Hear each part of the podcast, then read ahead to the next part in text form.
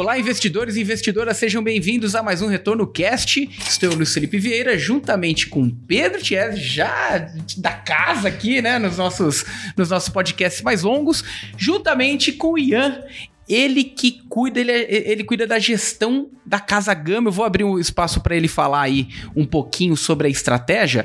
E o tema de hoje são investimentos, estruturas internacionais. Por que você deve ter no seu portfólio? Ah, fiquei com medo do que aconteceu esse ano, né? O mercado lá fora caiu.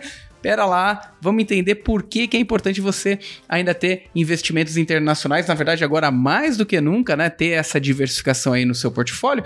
Mas antes de mais nada, você que é, tá nos ouvindo agora, clique nos sininhos ali de notificação para receber as notificações dos nossos próximos episódios ali no Spotify. Se estiver nos vendo a partir do YouTube, já dê seu like, clique nos sininhos também para receber as notificações. Se não for cadastrado no canal, já se cadastre no canal.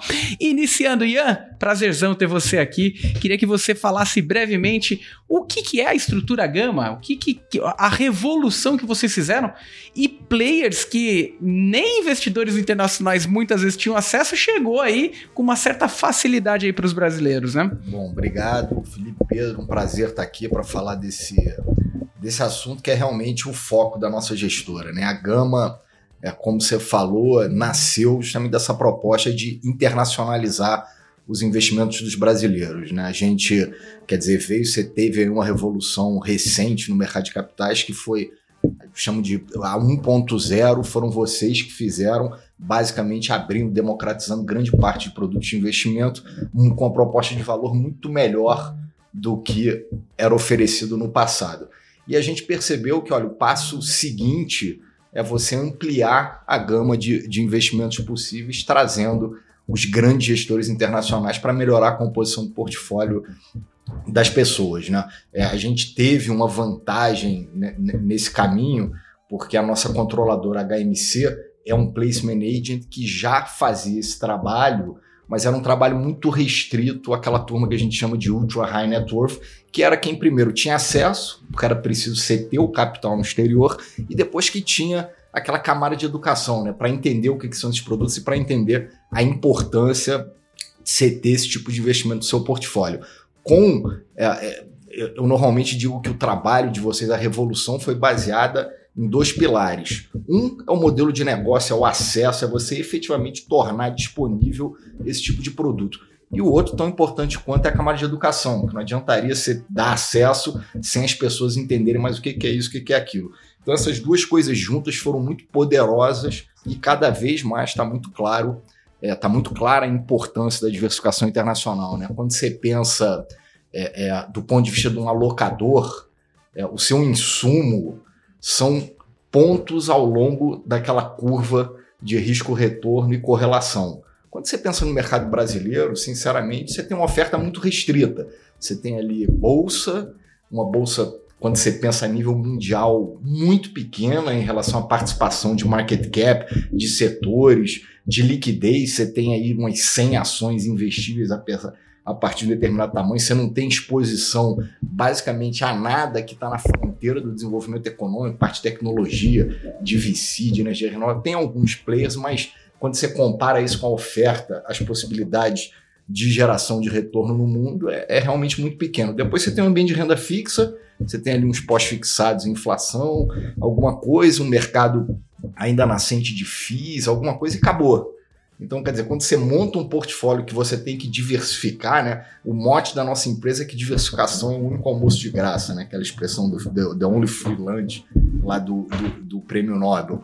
E, e, a nossa ideia é oferecer centenas de pontos ao longo dessa curva para melhorar a eficiência. A gente faz isso trazendo os maiores gestores do mundo, gestores mais consagrados, porque a gente acha que além da exposição a esses betas, o ideal é que você ainda agregue alfa, né? Então, quer dizer, você traz um Howard Marks, o Rei Dalio, agora KKR, Man Group. Então, basicamente é isso que a gente tenta fazer. E a Gama, né? Ela é uma gestora, né? É, o brasileiro tem restrições por regulamentação de investir lá fora. Como é que vocês dão esse acesso? Né? O que, que é a estrutura que o investidor vai entrar na gama, mas, putz, não, é, é o fundo da outro que ele está investindo na essência. Como é que funciona a estrutura para ficar para o nosso investidor aqui entender é, é, como é que são os meios até chegar de fato no fundo lá fora. Tá bom. Então, quando a gente vai atrás de um mandato desse tipo, a pergunta é muito boa, porque realmente gera muita confusão. Quando a gente é, é, fecha um mandato desse tipo, por exemplo, a Out, que você mencionou, a gente tem a fase pré-operacional, que é a fase de você estruturar o produto da melhor forma possível. O nosso objetivo na fase de estruturação é que você fique com um produto no mercado local que seja exatamente igual à performance da estratégia no exterior, com mais a eventual camada de custos, seja nossa, seja da plataforma, seja do, do agente autônomo, esse tipo de coisa.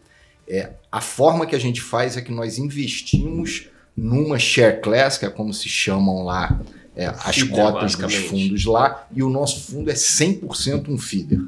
Então, quer dizer, quando eu falo da estruturação, é como você casa as datas de cotização, como você torna o hedge o mais eficiente possível. Porque, por exemplo, se você fizer a remessa do câmbio aqui uma hora e ele vender o NDF, que é a contraparte disso, em outra, você tem um descasamento que sugera tracking error. Então, tudo isso é acertado na fase de estruturação para que o investidor fique exatamente com a performance do fundo lá fora. Então são fundos basicamente que a gente compra essa share class lá que normalmente não tem acesso direto.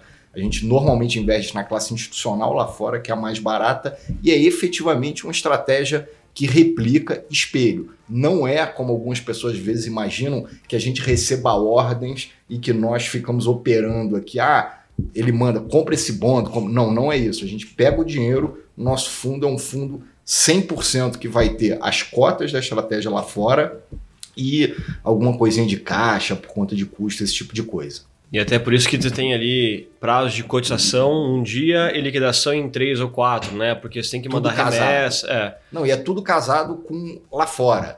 Ou seja, é interessante isso porque aqui no Brasil parece meio inconcebível, mas lá fora você investe num fundo cotiza, você só paga alguns dias depois. Então, quer dizer, a gente tem algumas flexibilidades. Agora, quando a gente recebe, isso também é verdade. Normalmente você recebe resgate aqui de fundos que não sejam de bolsa no dia seguinte, muitas vezes até no D0. Lá tem fundos que pagam em D5, tem alguns que pagam só uma vez no mês. Então, na fase de estruturação, a gente casa isso certinho, justamente para no fim do ano a gente pegar a performance do fundo lá fora, pegar do nosso e a única diferença ser a camada de custos. Ian, me diz uma coisa. É, vocês hoje têm no portfólio é, nomes de gestores muito renomados, como Ray Dalio, Howard Marks, né? É, são gestores que há muitos anos né, já, já fazem diferença aí no mercado internacional e bem reconhecidos. E de cerca de dois, três anos para cá, é, eles começaram a ficar bem conhecidos aqui no Brasil, né? E, e, e aos poucos o, o, investidor brasileiro começou a se familiarizar um pouco mais com esses nomes, identificando que eles de fato são referências aí no, no processo de alocação, né? Como é que é trabalhar com esse tipo de estrutura, com esses nomes ali dentro da gama? Ah, realmente é, é, muito gratificante, muito interessante. É um, um, uma das é, é dos fundamentos né, do, do, nosso trabalho é justamente pulverizar é, a informação que essa turma disponibiliza para a gente.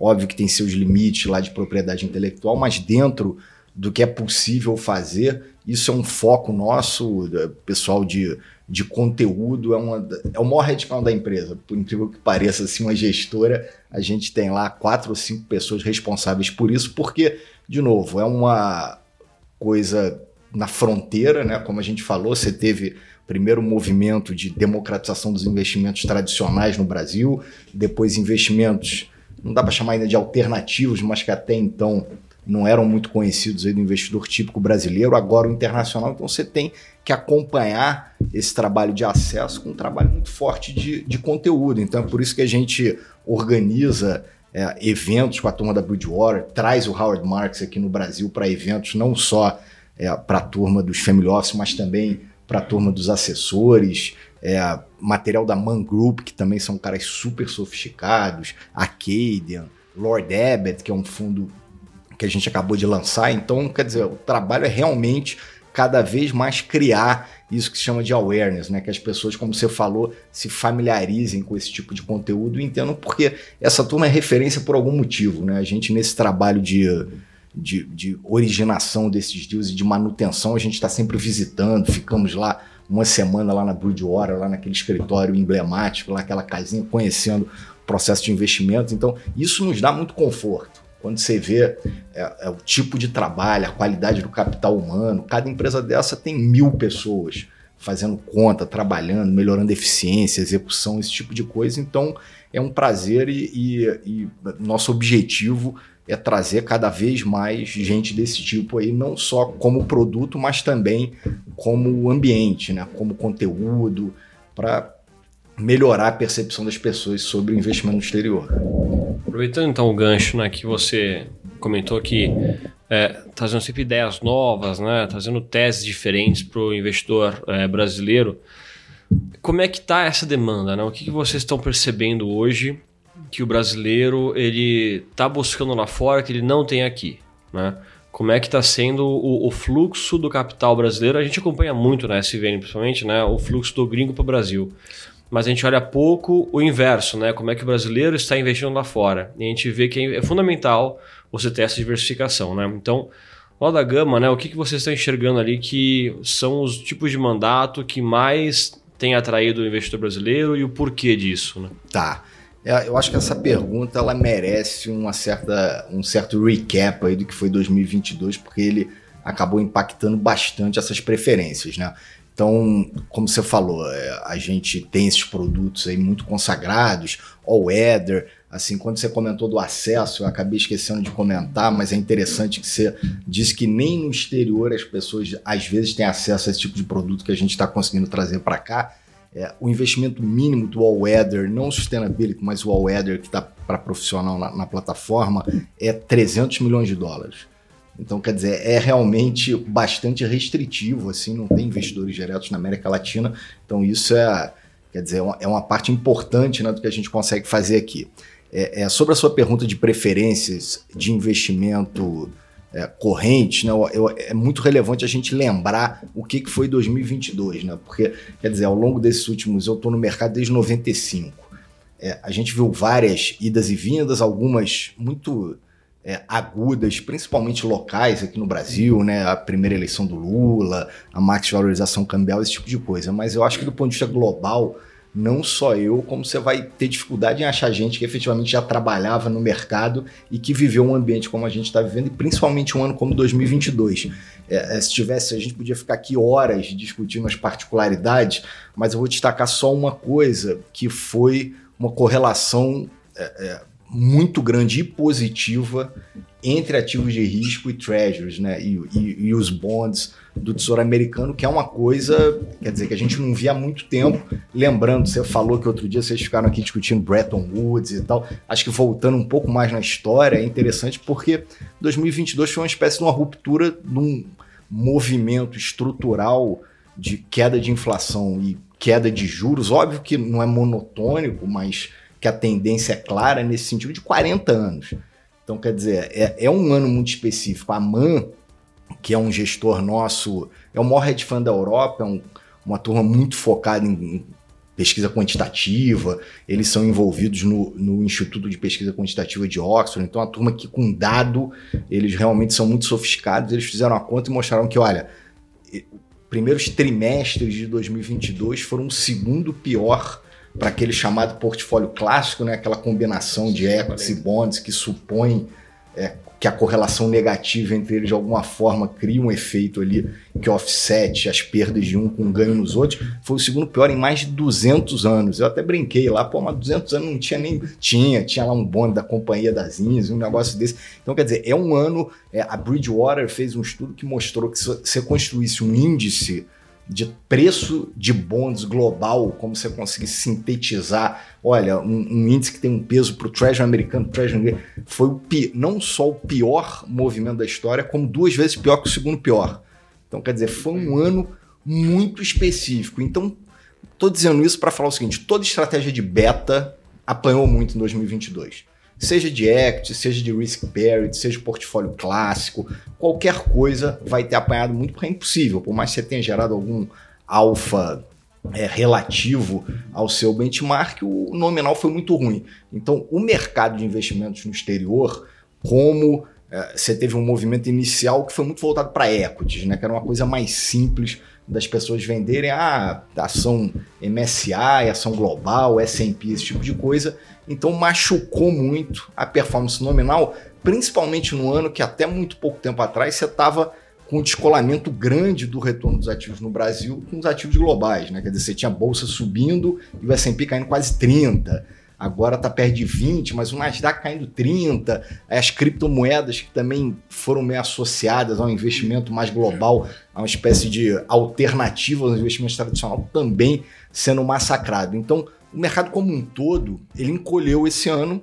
A gente não está nem um pouco preocupado com isso, porque acha que, olha, quando você pega é, o tamanho do investimento internacional da base no Brasil, é talvez a dimensão que o universo brasileiro é mais descolado das médias globais. Esse número oscila entre 1% e 2%. O segundo pior país do mundo, esse número é 10%. Então, quer dizer, a gente tem aí uma avenida para crescer, principalmente sendo um país emergente. Né?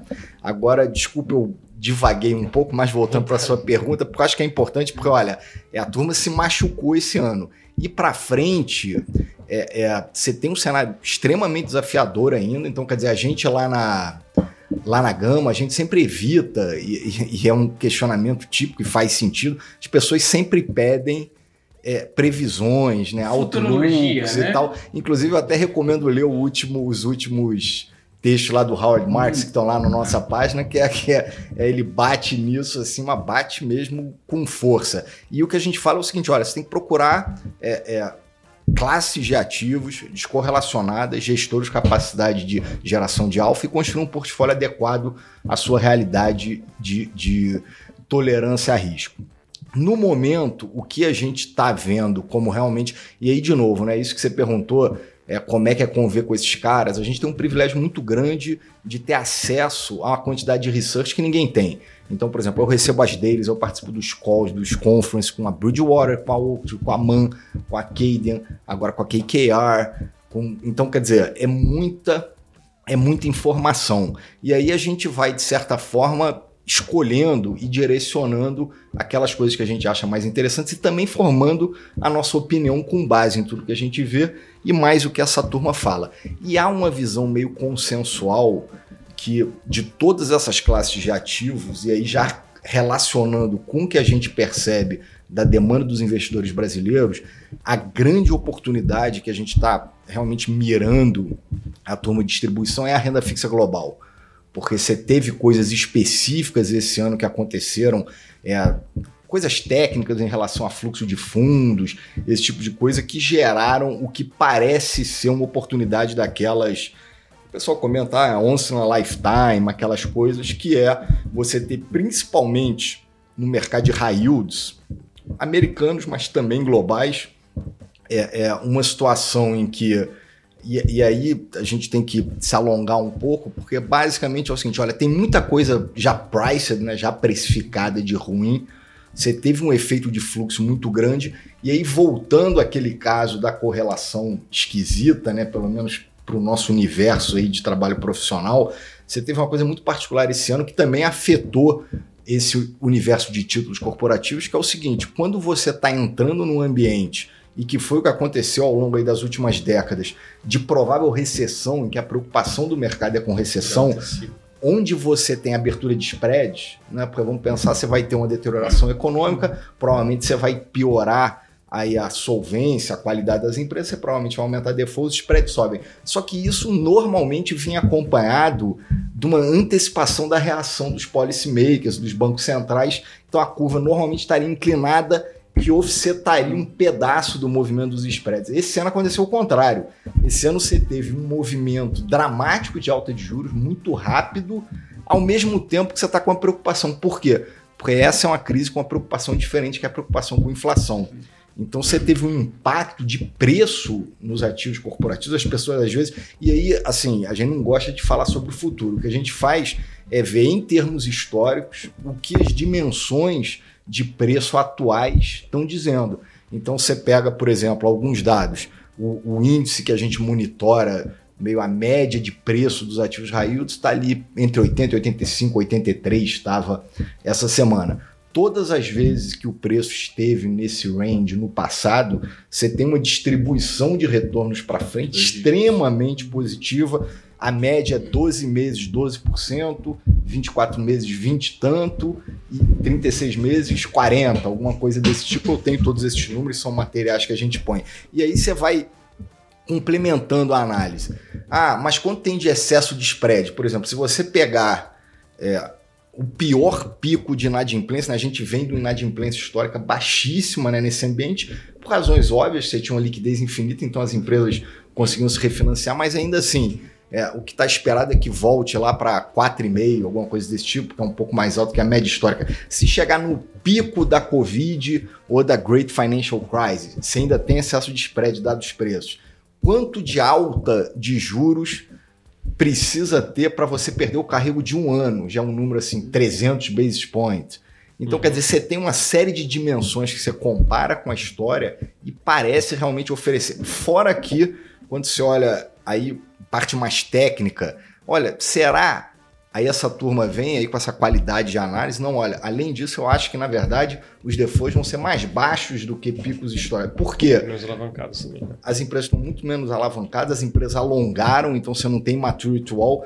Menos de 20% do outstanding dívida vence até 2024. Então, quer dizer, você vai compondo a história e vê que, olha, tem que acontecer muita coisa muito ruim para esse retorno prospectivo para frente não ser muito bom. E isso é a opinião da Oaktree, que a gente tem fundo, é a opinião da Man, que a gente tem fundo de high a gente tem fundo de convertible debts, que aí é uma, é uma coisa um pouco diferente. Mas assim, resumindo esse assunto, olha, você está com um preço ali perto de 80. É, esse troço você tem para ganhar a convergência para o par.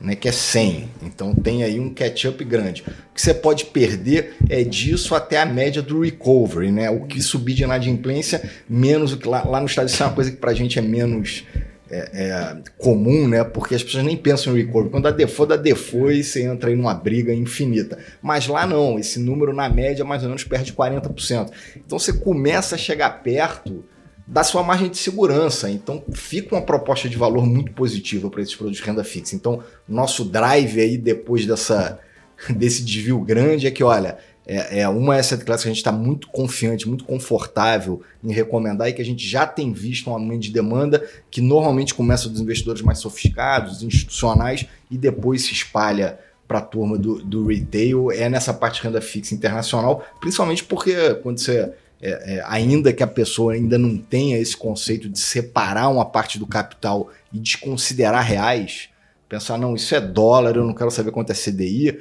mesmo nos produtos redeados, dado o carry do, do real contra as moedas fortes, esses produtos, por exemplo, o, o fundo da Oaktree, o Global Credit, está com carrego de quase 18% nominal em reais. Com tudo isso que a gente falou e com toda essa convexidade positiva. Né? Porque é muito diferente pessoa olhar e falar ah, quanto está pagando, o, o, qual é o yield médio do ambiente yield? É 8,5%. Mas isso é muito diferente ser 8,5% quando o preço é 100 que você não tem nenhuma convexidade, olha, mas você vai ganhar 100, do que esse 8,5 quando o preço é 80. Pois você tem toda essa simetria da convergência ao par. Quer dizer, aquela realidade que a gente comentou, como uma, uma parte grande desses ativos foi emitido com um cupom mais baixo, o fato do Treasury ter subido e o cupom ter, ter aberto jogou e o, e o spread ter aberto jogou os preços para níveis, é o percentil perde 10%. Ou seja, quando você vê nessa história toda, a gente tem dado desde 90, eu acho que é quando começou a série desse tipo de ativo, você pega lá, ah, o spread, qual é o percentil? Você fala como se compara esse spread atual com a média histórica. Aí está ali perto dos 70%, não é nada de absurdo, dado que a gente espera um cenário econômico relativamente difícil. Ah, qual é o de yield? Aí já é um pouco melhor. Uhum. Agora, qual é o de preço? Por conta dessa coincidência rara de você ter é, é, destruição de valor em ativos de risco com o Treasury subindo. Perde 10. Ou seja, só em 10% da amostra da história você teve preços nesse range. Ô Ian, é, é, aproveitando essa, esse tema, né? É, realmente, até muita gente brincando, né? Os analistas, o pessoal precificando, tentando precificar algo que nunca viveram, né? Exatamente. 40, 45 anos que não acontecia algo próximo, né, mais ou menos próximo do que aconteceu, essa questão de correlação, isso traz uma, um, um, um recado importante também para o investidor, né? É, não são só flores, né? Quando a gente olha para curto prazo, né? É, e alinhar a expectativa de investimento é, também internacional é muito importante, porque aqui no Brasil a gente tem a formulinha do CDI.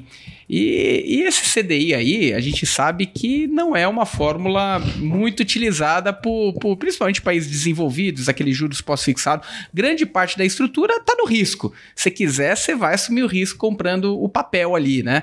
É, quando o investidor brasileiro ele acessa esse tipo de estrutura, que horizonte ele tem que pensar para falar, opa, para eu conseguir um retorno adequado diante do risco que eu estou assumindo, entendendo né, que a diversificação também vai funcionar a seu favor, não é para pegar 100% do patrimônio e colocar lá fora, principalmente se você mora no Brasil, se você vive no Brasil, compra com reais, né? É, mas o, o que, que, seria adequado a gente trazer de expectativa para esse investidor a ponto dele não achar que é, o ano de 2021 é o ano que vai, vai trazer aquela recorrência de resultado, que foi um ano muito bom para ativos internacionais, né? Fundos internacionais. É, e se preparar para o que a gente considera importante na diversificação de portfólio, né? Que é a internacionalização do, do recurso, né? É, bom, perfeito. É, é, está coberto de razão. Eu, eu acho que uma coisa importante é que quando você monta esse tipo de coisa, você tem, obviamente, um retorno meio alvo né, nessas estratégias, mas o mais importante é você se preocupar com o risco. Quer dizer, construir esse tipo de fundamento meio ao contrário. Como você tem uma infinidade de tipos de ativos, você tem também uma infinidade de perspectivas para essa sua pergunta. Você tem desde o do ativo, sei lá, talvez o, o a oferta, a estratégia é, com menos vol, né? Assim, que na verdade até o Howard Marks ia puxar meu pé, que é atrelar a volatilidade com risco diretamente, mas assim, é uma das medidas. É talvez a única medida quantificável que a gente tem, então vamos usar ela. É um produto de renda fixa que ele mira alguma coisa como 6%. Então é óbvio que esse produto ele vai ter é, é, um range de volatilidade de desvio muito menor do que um fundo de global equities que a gente também tem, um fundo de sustentabilidade ou um fundo risk parity, que no fundo é, é, busca, dependendo da alavancagem, dá 8% ao ano, dá 12% ao ano, com alguma volatilidade. Então, cada produto tem essas dimensões e é fundamental que o investidor entenda o que está fazendo e que tenha é, o tamanho da alocação compatível com, com, a tolerância a risco dele. Não adianta, é que eu acho que aconteceu no início desse movimento de internacionalização, ah, vamos comprar um pedaço grande S&P em dólar. Aí tem uma volatilidade em reais de 50%. Aí apavora. Então, quer dizer, é bom que as pessoas entendam muito bem isso na hora de construir o portfólio. As vantagens dessa diversificação são que, olha, primeiro, você vai ter acesso a vetores de resultado e de crescimento que você não tem.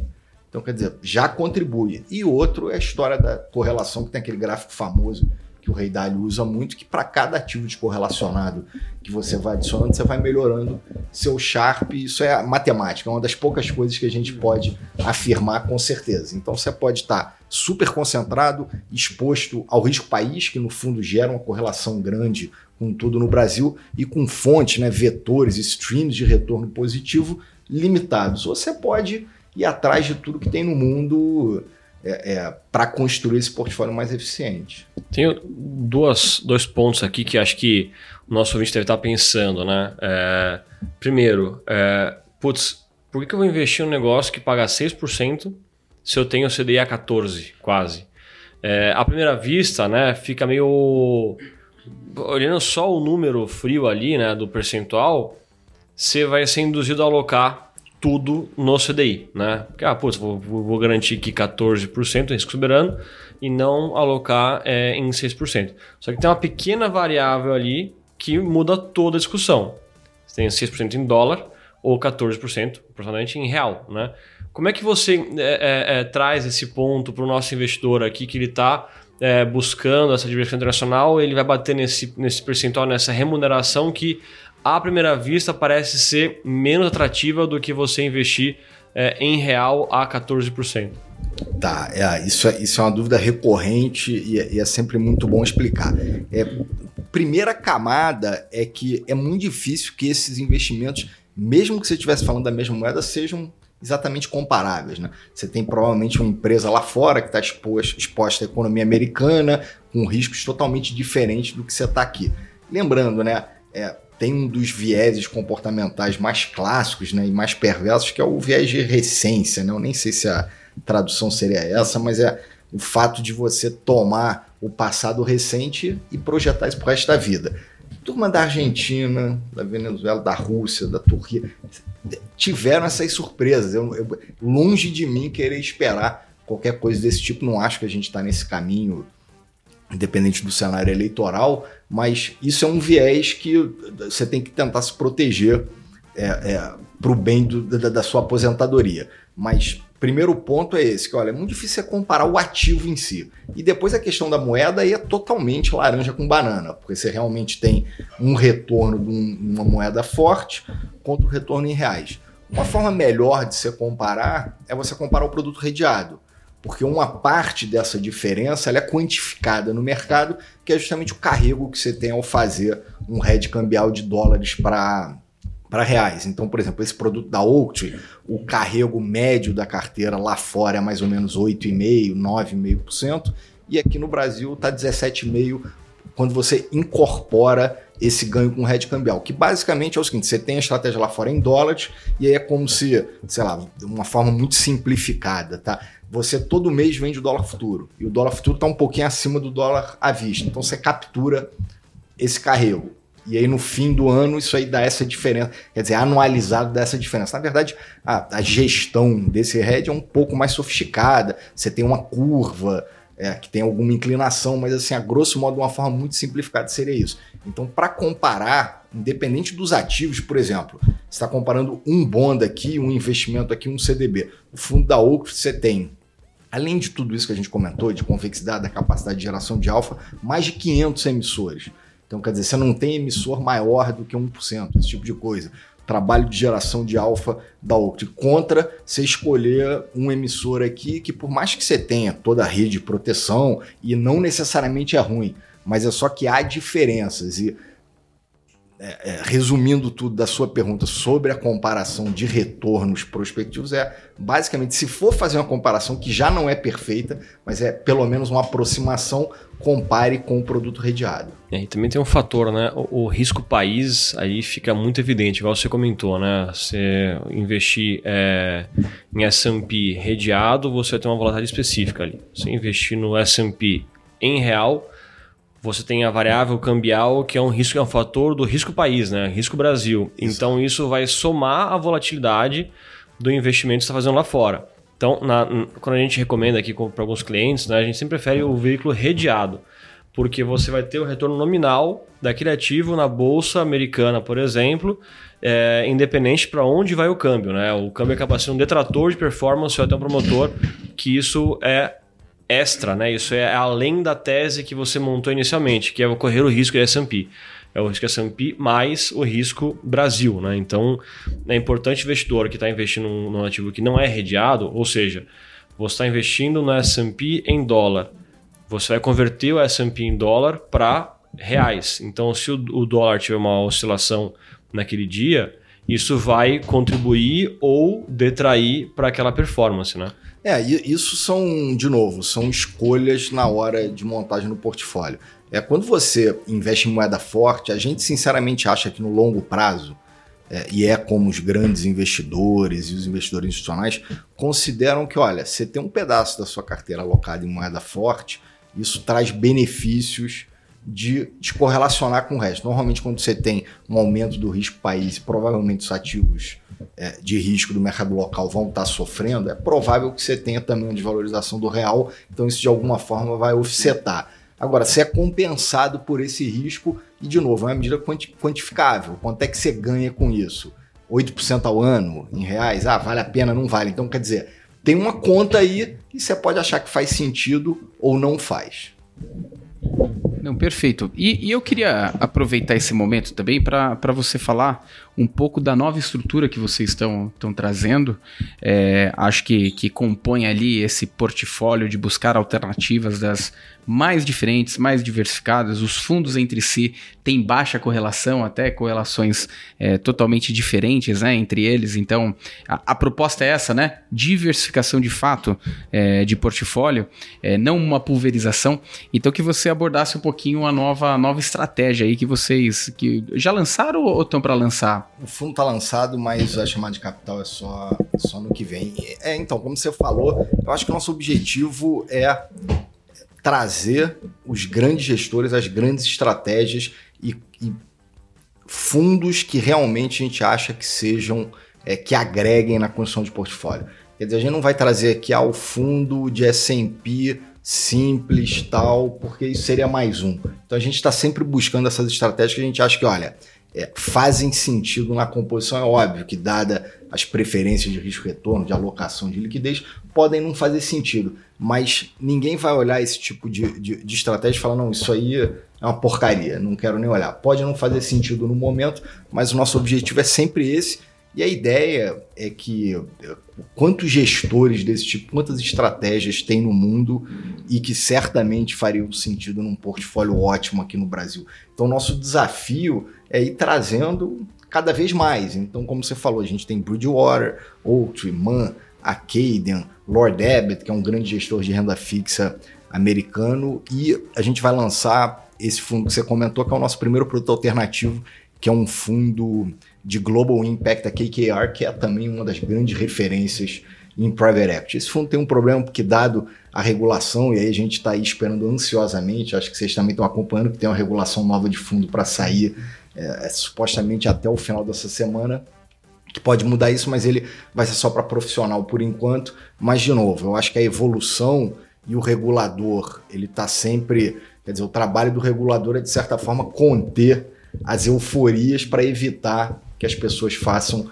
o que não devem. Mas ele vai reagindo a melhor institucional, a governança, esse tipo de coisa. Então, quando você pensa hoje no que você pode fazer, já é muito mais que você podia alguns anos atrás. Então, a gente imagina que com o tempo é muito provável que até para o investidor geral esse tipo de investimento faça, é, é, fique disponível, porque faz sentido, né? Quer dizer, essa associação do que é internacional com coisas mais arriscadas e tal, não faz muito sentido desde que seja acompanhado por um ambiente é, de governança, de institucionalidade é, é robusto, né? Perfeito. Ian, como, como que o, o pessoal que está nos ouvindo ou nos vendo aqui na internet, como, como eles te encontram ou encontram a Gama para pegar as informações, as cartas de gestão? É rede social, é site? Como, como que o pessoal encontra vocês? Olha, eu acho que o ponto inicial é o nosso site, gamainvestimentos.com.br, tá até, a gente está até passando, fazendo uma reformulação, vai ter um site novo em breve, mas o atual já tem todos esses materiais, a descrição de todas as estratégias tem uma página que eu não canso de recomendar, que é a página Ideias.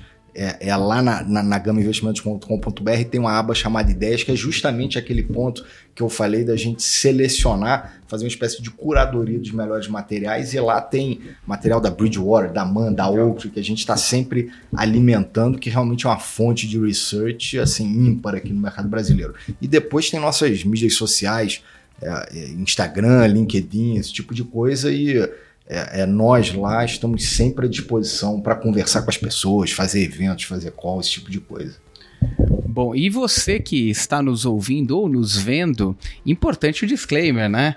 É, diversificação internacional é importante para o seu portfólio, mas sempre revisite, né? Se isso casa com seu horizonte de investimento, como é, alguns sentiram na pele aí nos investimentos no ano de 2022. Não foi fácil, mas no longo prazo, esse tipo de estrutura se mostra muito mais favorável para o investidor do que desfavorável. É, trazer esse contexto que o Ian trouxe aqui também para gente, um descolamento ali de risco, trazendo uma certa oportunidade em algumas estruturas de ativos, vale a pena você consultar especialista que te atende, seja gerente de banco, assessor de investimento, teu banker, né? Para se aprofundar um pouco mais nas estruturas e não deixem de acessar o site aí da Gama. Lá você vai encontrar um material riquíssimo. E obrigado, Ian. Obrigado aí pela participação. Obrigado também, Chese. Cara, um prazer aí falar contigo. E você também que está nos ouvindo e nos vendo aqui, também agradeço aí. Muito obrigado e até a próxima, pessoal. Obrigado vocês, sempre um prazer. Fico à disposição e, de novo, acho que é super importante essa camada de educação, de criar é, esse awareness né, para as pessoas entenderem o quão importante é esse tipo de investimento. Legal, pessoal. Obrigado aí. Até a próxima.